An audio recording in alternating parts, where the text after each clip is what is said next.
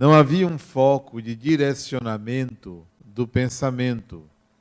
Era só resposta. O pensamento era algo como que instintivo, automático, mecânico. Ao atingirmos a fase humana, cerca de um milhão a dois milhões de anos atrás, a mente, com a razão, com o eu, com a consciência de si, passou a dirigir o pensamento a que ele fosse contínuo, a que ele não fosse descontínuo. Mas o que eu estou chamando de pensamento, queria que vocês entendessem que se trata de um complexo processo que passa por alguns estágios. Quando você pensa, por exemplo, numa cadeira, esse átimo de segundo que lhe leva a formar uma imagem de uma cadeira, é na realidade a resposta a um desejo, a uma intenção. Todo pensamento, portanto, nasce de um desejo. Mas não pense que do desejo geramos automaticamente a imagem. Antes disto acontecer, o seu desejo passa por uma instância mental conhecida com o nome de corpo emocional. Portanto, o repertório de emoções que você possui é acionado antes da formação da imagem. Todo desejo passa por uma emoção para chegar ao ponto de uma imagem. E o que você chama de pensamento é, na realidade, a reunião de informações que se encontram na sua consciência, junto com imagens do seu inconsciente, junto com emoções e com o desejo. Desejo, emoção, imagens informações. Nasce a ideia. Então, uma ideia possui partes, possui elementos constitutivos. Ninguém pense que pensar é algo destituído de emoção. Não é possível o pensamento ser formado sem que o seu inconsciente seja acionado pelas imagens e pelas emoções. Você não percebe, porque isto é instantâneo. Bom, mas a ideia não para em si, porque ela tem uma intenção. Desejo, emoção, imagem, informação e intenção há uma intenção. Para que eu penso? Qual é a finalidade do meu pensar? E esta intenção é dada pelo eu, pela consciência de si. O pensamento que você tem agora não deve ser considerado como algo negativo ou positivo, porque um pensamento por si só melhor dizendo, uma ideia por si só, não é suficiente para determinar quem é você, nem quais as suas intenções, nem a sua vida, para que você não adquira a paranoia de pensar que a ideia deve ser rechaçada, que um pensamento negativo deve ser rechaçado. Todo pensamento deve ser analisado. Porque se eu pensar na formação da imagem, pode receber contribuições espirituais. Nem sempre nós pensamos isentos da influência de uma outra ideia, de uma outra onda mental, que pode vir de um encarnado ou pode vir de um desencarnado. Então, por que, que eu vou rechaçar um pensamento se eu não sei a origem, o objetivo, a ideia de afastar pensamentos negativos? Ela pode ser prejudicial da mesma forma que, tendo um problema, você se tranca no quarto. Da mesma forma que, tendo algo para resolver, você resolve adiar indefinidamente a solução de um conflito, de um problema. Então, o pensamento negativo deve ser, antes de expulso, entendido, compreendido, para que você não esteja fugindo de você mesmo. Há pensamentos inadequados.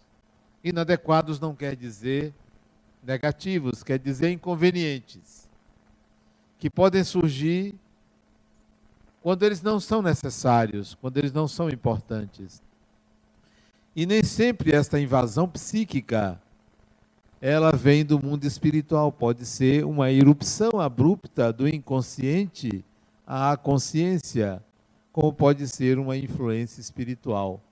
Um pensamento inadequado também não deve ser esquecido. Se agora você tem um pensamento inadequado para o momento, guarde ele para depois. Pense assim: outra hora eu vou pensar sobre isto, porque agora minha consciência deve estar dirigida para tal propósito, e você pode fazer isto.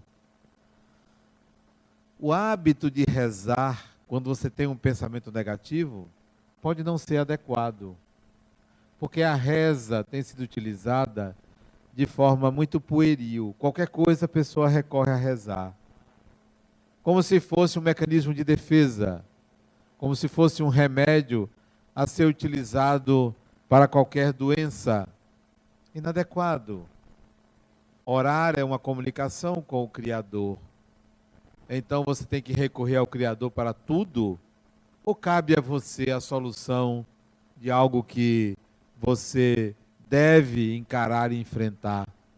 Então, quando vier um pensamento negativo, se for adequado para o momento, se questione: por que eu estou pensando sobre isto? Porque agora me vem um pensamento completamente absurdo, imoral, ilícito, ilegal, inconsequente. Por quê? Para quê? Não fuja de você mesmo. Não adianta você fugir porque se você negar constantemente esse pensamento, ele vai lhe pegar lá adiante e vai lhe derrubar. É melhor você lidar com ele. É melhor você não temê-lo. Porque ele nasce dentro de você. Ele pertence ao seu mundo. Bom, mas o que fazer com a profusão de pensamentos ruins? O que fazer com tanta coisa negativa que vem à cabeça? Como me livrar disso? Cuidado, não queira se livrar. Queira utilizar, dar direção. Para ilustrar, uma certa época da minha vida, isso tem muitos anos, me veio um pensamento persistente de antipatia a uma pessoa. Eu não gostava dele. Não gostava. E encontrei uma razão, porque também você nem precisa encontrar razão, mas é mais confortável você encontrar uma razão, um defeito. Você se sente bem. Eu não gosto de fulano, mas olha por que eu não gosto de fulano. Não gosto de fulano por causa porque ele é mal educado, porque ele fez isso, ele fez aquilo. Então a consciência para se sentir sem culpa procura uma razão plausível no outro para justificar o não gostar. E eu encontrei logo. E todo ser humano tem algo desagradável, negativo, ruim. E mais aquela ideia contra a pessoa, todas as vezes que eu via, eu enxergava logo o defeito. Todas as vezes que tinha que contactar com ele, eu procurava um jeito de fazer uma crítica, de não enxergar o lado bom, o lado positivo, o lado necessário para uma boa convivência. Eu fiquei encucado com aquilo. Por que, que isto acontece comigo? Por que, que essa pessoa me é desagradável? E coincidentemente eu soube que ele tinha falado mal de mim. Pronto. Aí fechou o circuito. Realmente ele não presta. Só que o pensamento era persistente. Todos os dias. Desconfie de um pensamento persistente. Desconfie de uma ideia persistente. Mas a desconfiança não quer dizer que isso se trata de influência espiritual. Certamente é. Mas não se incomode com influência espiritual, porque espírito que espírita que influencia espírito são semelhantes. Então, se você é obsidiado, se você tem um obsessor, você se assemelha a ele. Não se preocupe com isso. São farinha do mesmo saco. A questão não é se é espiritual. A questão é por que o pensamento está persistente que, que acontece comigo? Quem sou eu para abrigar tamanha intensidade dessa ideia contra uma pessoa?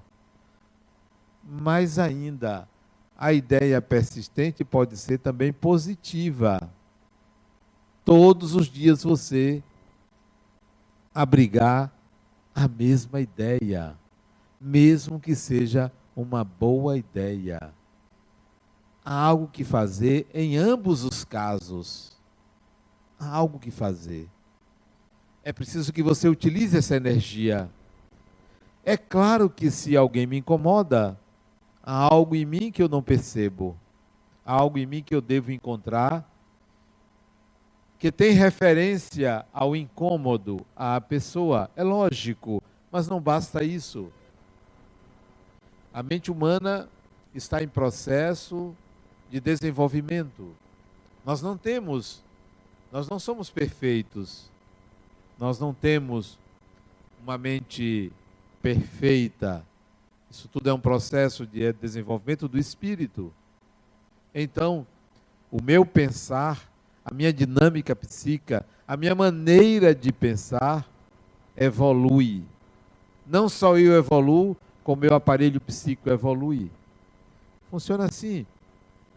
Se você joga tênis e é canhoto, canhotos jogando tênis são raros. Evidentemente, o seu braço esquerdo vai se desenvolver mais do que o direito. Isto acontece com o corpo. Se você se exercita a musculatura, você vai ter o seu corpo delineado pelos músculos. Isso é óbvio. Assim também é com a mente. Você pode desenvolver melhor a sua mente, independentemente do seu grau de evolução. Independentemente. E o desenvolvimento da mente significa o bem pensar. Não é o pensar no bem, é o bem pensar. A capacidade de estabelecer conexões cada vez mais complexas com as informações. Isto é o bem pensar. A resolutividade é o bem pensar. A capacidade de resolver diferentes conflitos simultaneamente, isto é o bem pensar. Isso pode ser desenvolvido. Então, se o meu pensamento for persistente contra uma pessoa, eu estou diante de uma possibilidade de educar o meu pensar educar o meu pensar. Será que eu conseguiria fazer o seguinte? Hoje eu pensei contra Fulano, mas amanhã eu não vou pensar contra Fulano. Será que alguém tem esse poder? Como quem diz assim: hoje eu fumei, mas amanhã eu não vou fumar. Pois, pasmem, você tem o mesmo poder de fazer isso com a sua mente. Eu não quero pensar sobre isto agora. Eu posso pensar isso amanhã, depois de amanhã. Na semana que vem, você pode educar o seu pensar. Isso significa estar de posse de si mesmo, ser proprietário de si mesmo. Por que eu estou colocando essas questões ou essas ideias sobre pensamento? Por causa da lição que eu li, amarga experiência, se eu não me engano, né? Amarga experiência. Quem leu a, o capítulo? Alguém leu? Levante o braço. Que bom que ninguém leu, posso falar um bocado de coisa e ninguém sabe. Conta a história de um indivíduo, um banqueiro. Um banqueiro. E são poucos os banqueiros, né? Se eu não me engano, isso aconteceu em Belo Horizonte. Ele desencarnou. E ele começou, ele acordou do desencarne dele, como todo mundo vai acordar. Todo ser humano, depois que passa o torpor da desencarnação, que não dói, acorda. E vai se ver diante de que realidade? Diante do seu hábito de pensar.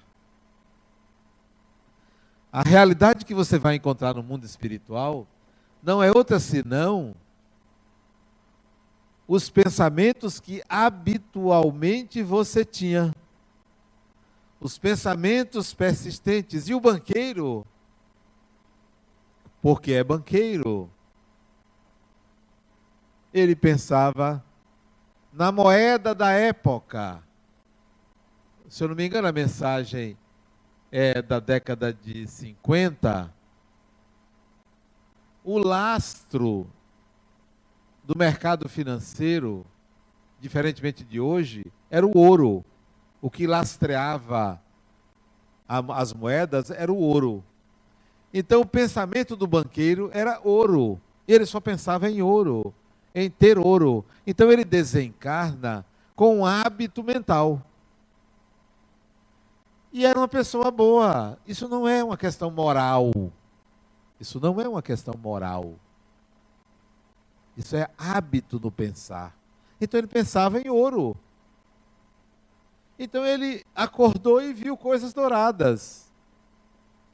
Viu uma cama dourada viu cadeiras douradas, viu pessoas vestidas de roupas douradas. Então ele só via ouro.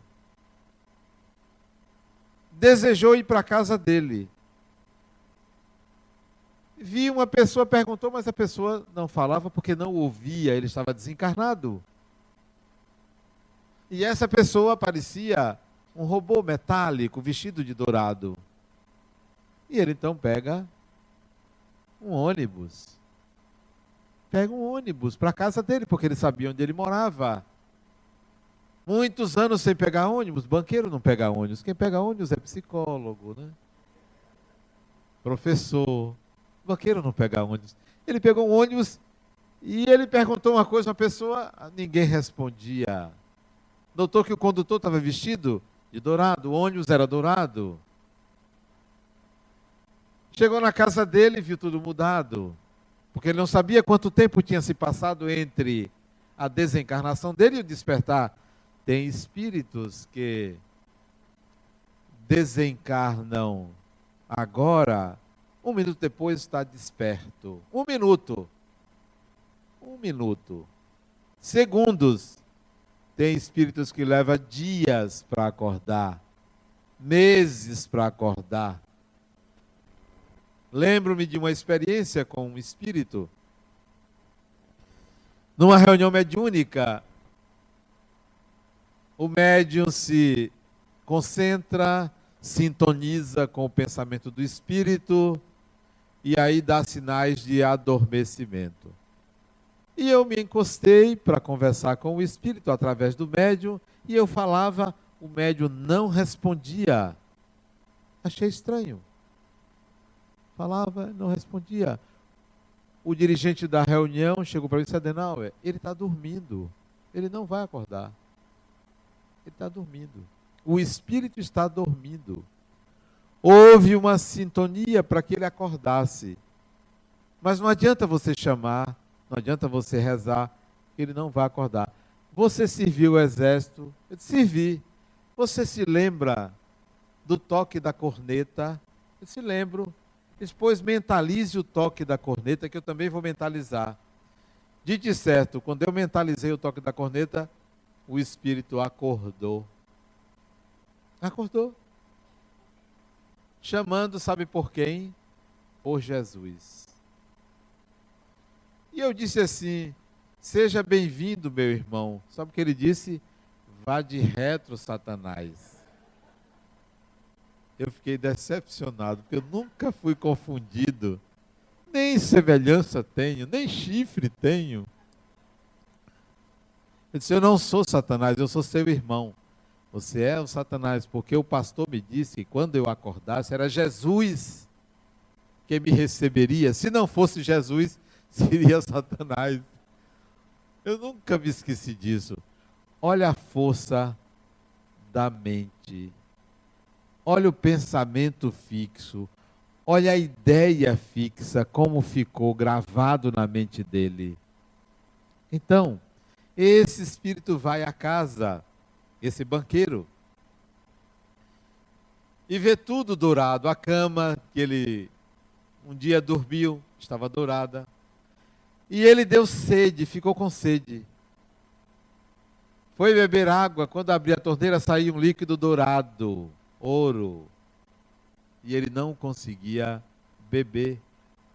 Alucinado, saiu de casa à procura de água. Lembrou-se de um riacho perto. E chegou lá, ele viu que era água. Mas quando ele aproximou o lábio da água, a água se transformou em ouro. Tudo se transformava em ouro, que não tinha mais sentido para ele. Desesperado, lembrou-se que ele era católico. Ele se lembrou, mas eu sou católico, eu vou à igreja. Saiu dali foi à igreja. Entrou na igreja, viu, viu tudo dourado o altar ele viu uma caixa forte, um cofre forte, tudo para ele. O crucifixo, a cruz do altar, ele viu um cifrão. Tudo era dinheiro. Pensamento fixo, ideia fixa. Ele, desesperado, sai da igreja, resolve se confessar. Antes de sair, ele passa no confessionário, era tudo dourado. Em vez de ser um lugar onde ele entraria e sentaria, era uma caixa forte. Ele saiu dali, eu estou louco, estou ficando louco. Aí ele se lembra de um espírita chamado Cícero, chamado Cícero Pereira, que vivia em Belo Horizonte. Ele se lembrou de Cícero Pereira. Quando ele se lembrou, do espírita que poderia socorrê-lo, o Cícero apareceu a ele. Já estava ali aguardando para auxiliar aquele espírito, cujo pensamento fixo estava no ouro. Eu fico preocupado com as mulheres que pensam todos os dias nos cabelos. Vai chegar no mundo espiritual procurando tintura, não vai achar. Vai ficar branco o cabelo. Fico preocupado com aqueles homens que ficam querendo ser um armário fortes. Vai chegar no mundo espiritual feito um boneco inflado, sem utilidade nenhuma. O pensamento fixo, a ideia fixa. E aí Cícero Pereira, esse espírita já desencarnado em Belo Horizonte, leva ele para o centro espírita lá em Pedro Leopoldo, onde o Chico Xavier psicografava, e aí ele conta essa história. A história dele, a força do pensamento, a formação da ideia. Lembre-se dos componentes. Uma ideia nasce de um desejo, o desejo se associa a emoções, as emoções se associam às imagens do inconsciente, as imagens se associam às informações da consciência e aí vem a intenção. Isto é uma ideia. Como é que você pode mexer nisso aí para mudar? Aonde é que você pode atuar para mudar? No desejo você não pode atuar. Sabe por quê? Porque não é possível não ter desejo. Todo ser humano tem desejos. E ainda bem que temos desejos. Dizem que a evolução é não ter desejos. Desconfio que isto é pobre. Não é possível não ter desejos. Então você não pode mudar o desejo. Sempre vai ter desejo. Até desejo de não fazer nada. Até desejo de não pensar você vai ter. Mas você vai ter desejo. Mexer nas emoções. Impossível. Você tem um repertório de emoções. No seu repertório consta raiva, que é uma emoção, não é um sentimento. No seu repertório consta alegria, que é uma emoção.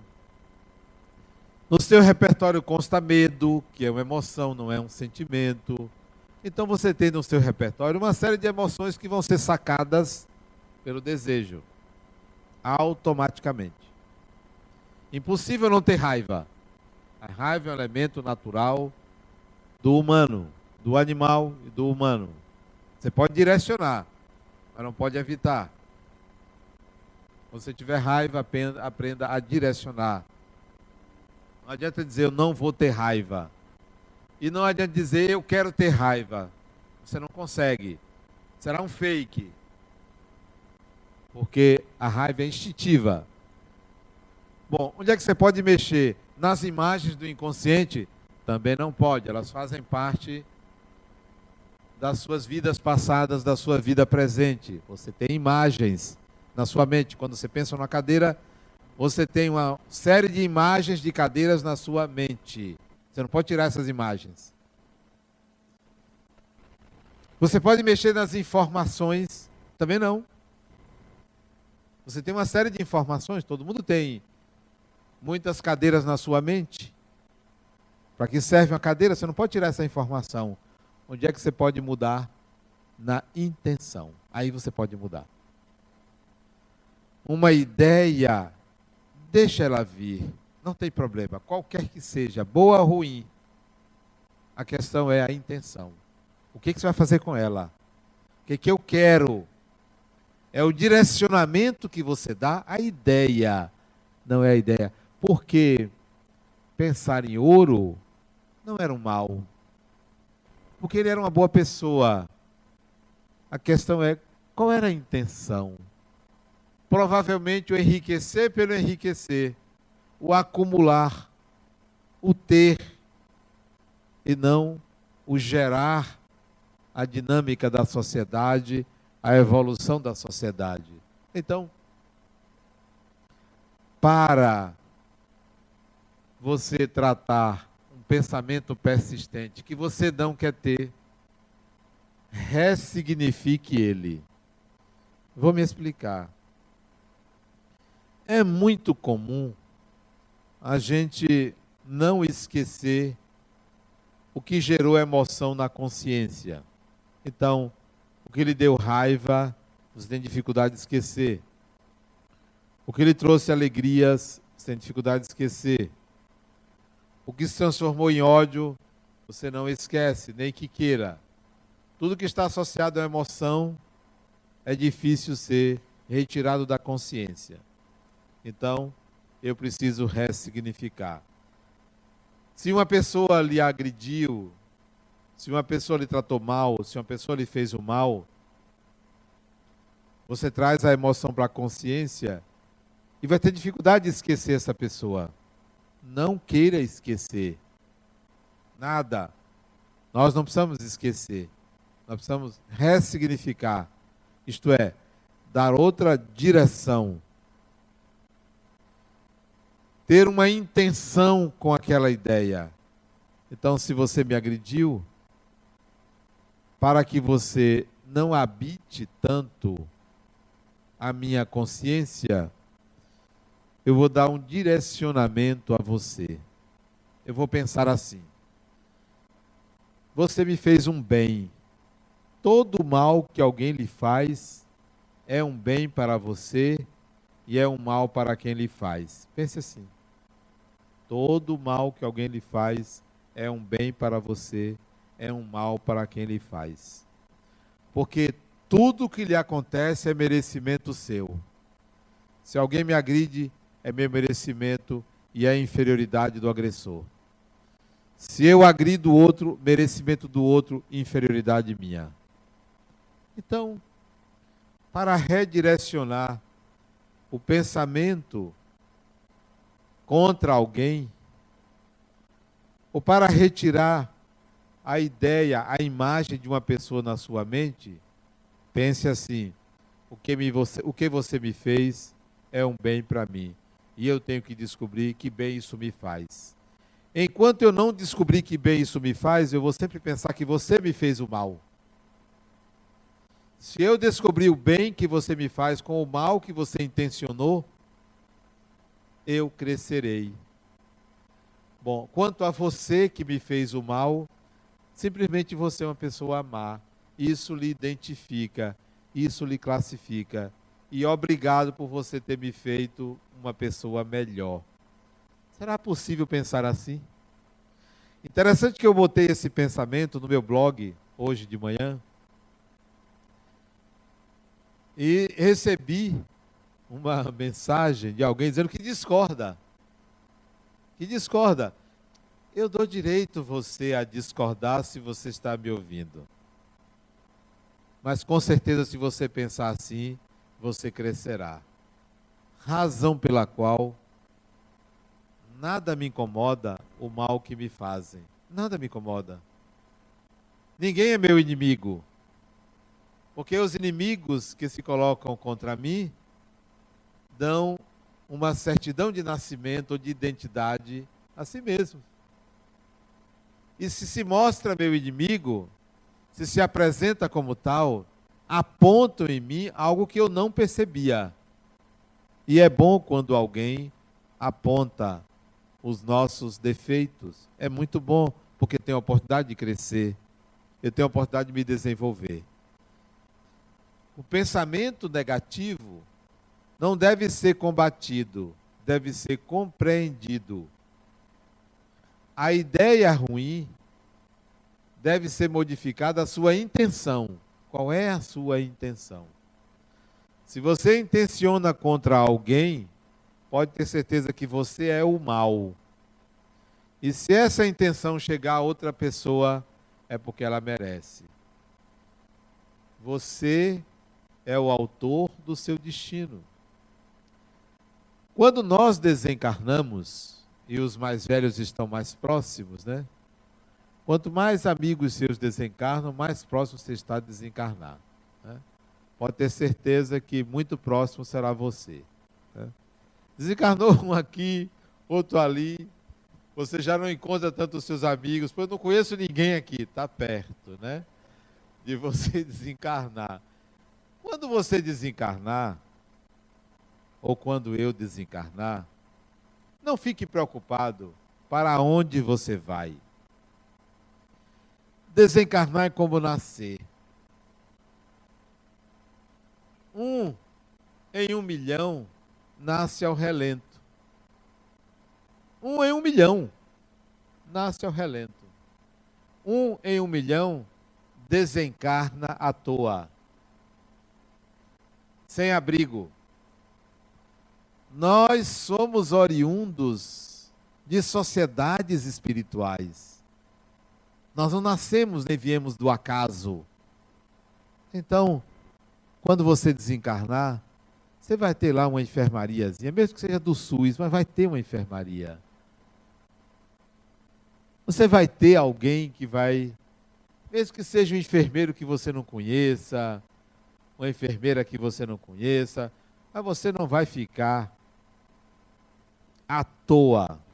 O umbral não é necessariamente um lugar. O umbral é um conjunto de imagens que você gera. Isso é umbral. Então, trabalhe suas imagens. O que é que você pensa ao dormir? Quando vai dormir? Eu tenho uma facilidade muito grande de dormir. A qualquer hora a qualquer momento. Tenho mais dificuldade de acordar. Mas dormir para mim é uma facilidade. Talvez eu tenha insônia por 10 segundos, talvez. Minha insônia maior talvez chegue a um minuto. Por quê? Por um hábito cultivado desde a adolescência, de ao me deitar, plasmar imagens, fantasias. Fantasias. Eu deito, eu vou fantasiar. Eu não vou pensar absolutamente em nada que tenha sido minha preocupação. Não vou pensar no dia seguinte. Não vou pensar no dia anterior. Não vou pensar na semana que vem. Eu vou fantasiar. A maioria das minhas fantasias é assim. Se eu tivesse agora com, conversando com fulano, e fulano que eu não tenho contato direto, como por exemplo, eu gostaria muito de ter conversado com certas figuras é, populares que eu não tive o prazer de conversar. Vou dar um exemplo. Gostaria muito de ter conversado com Fred Mercury, que tinha uma admiração muito grande por ele. Gostaria muito de ter conversado com Gandhi, com Michael Jackson. Gostaria de ter conhecido Monteiro Lobato. E assim vai. Personagens. Então eu imagino diálogos com essas pessoas. Imagino que eu estivesse em lugares que eu não conheço, no Himalaia. Pronto. Navego na fantasia. Digo isso não para ensinar vocês a dormirem, mas simplesmente para ensinar a inundar a mente de imagens. Imagens. Ao invés de ficar pensando em besteiras, porque eu não considero fantasias besteiras, ao invés de ficar maquinando o que deveria ter, ter sido feito em pé e durante o dia, ao dormir, inunde sua consciência de imagens positivas, agradáveis, que passem a fazer parte do seu repertório de imagens do inconsciente e da consciência. A desencarnação, ou a vida espiritual, melhor dizendo, não é diferente do pensar na vida material. Você é o que você pensa quando desencarnar, você é uma continuação do que você pensa. Então, trabalhe as imagens que você forma na sua mente. É também um hábito meu, quando atendo uma pessoa, quando lido com pessoas profissionalmente, em tentar captar as imagens que essa pessoa forma na sua mente. O que será que esta pessoa está imaginando? Então, eu imagino a imaginação do outro. E muitas vezes coincide, mas muitas vezes, quando eu lanço um assunto, a pessoa diz: Eu estava pensando nisso. Eu também. Que tal você começar também a transferir imagens suas para o outro? Quando você dialogar para, com alguém, transfira suas imagens. Eu gostaria que essa pessoa pensasse, ou visse o que eu estou vendo, ou enxergasse o que eu estou vendo para que o seu universo de imagens transcendesse a sua própria mente. E não ficar à mercê de influências espirituais negativas que você teme. Às vezes eu, eu penso assim: ah, você está me mandando essa imagem, já sei por quê. Você quer que eu crie uma indisposição contra Fulano, né? Bom, Fulano até que merece isso. Mas por que você precisa fazer isto? Para quê? Com que interesse? Que intenção é essa de prejudicar a vida de uma pessoa? De fazer com que essa pessoa tenha inimigos? Para quê? Tudo que lhe alimenta lhe pertence. Se você pensa mal de uma pessoa, isso é seu repertório. Tudo que você pensa de ruim contra alguém faz parte de você.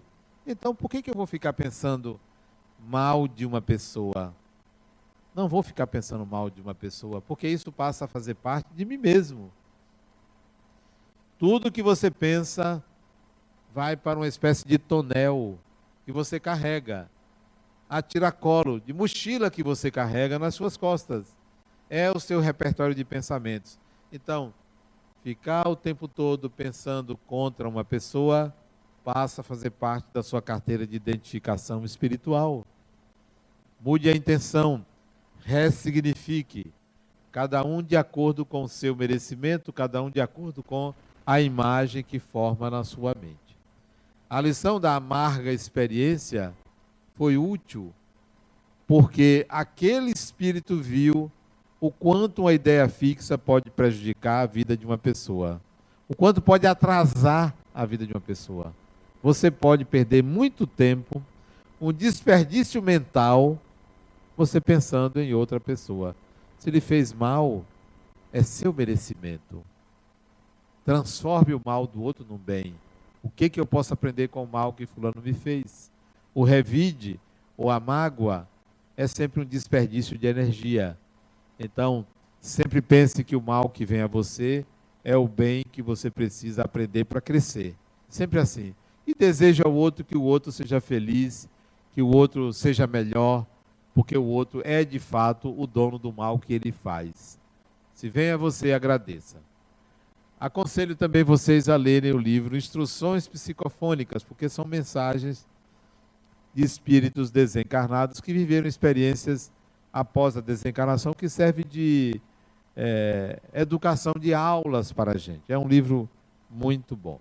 Muita paz.